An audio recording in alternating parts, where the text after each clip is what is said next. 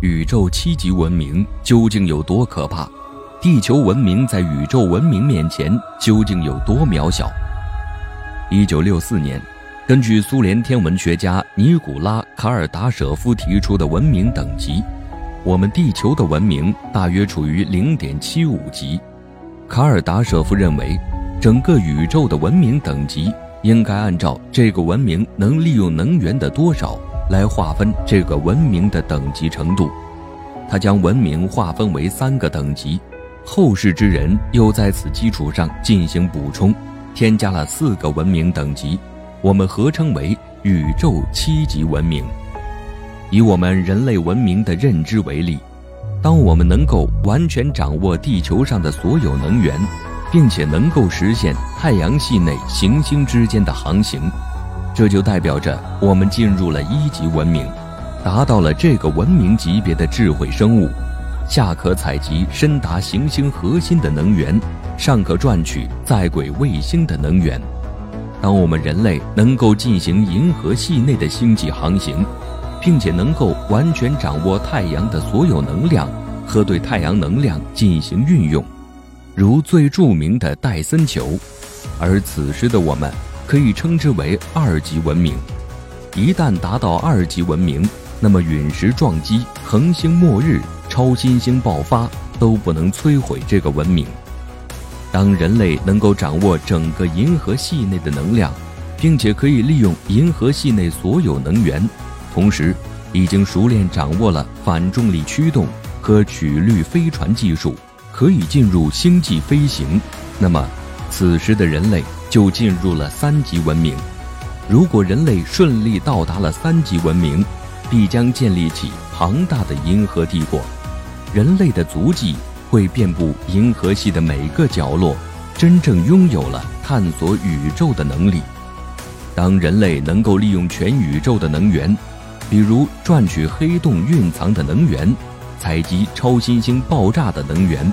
而且掌握了虫洞穿梭技术。和空间跳跃技术，此时的人类便进入了四级文明。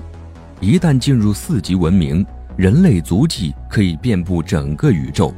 并且轻松定位任意星系的坐标，从而进行瞬时空间跃迁。当人类能够跳出了三维空间的限制，可以任意转换维度，以意识体的方式在母宇宙的各个纬度之间穿梭。此时的人类。便进入了五级文明。当人类能够逃离出母宇宙，并且意识体能够在各个平行宇宙间畅游，此时的人类就进入了六级文明。一旦进入六级文明，我们可以看见各个姊妹宇宙中的自己，并且拥有能量与物质叠加态的生命形式，并且能够小试牛刀，从母宇宙中分离出一个子宇宙来玩耍。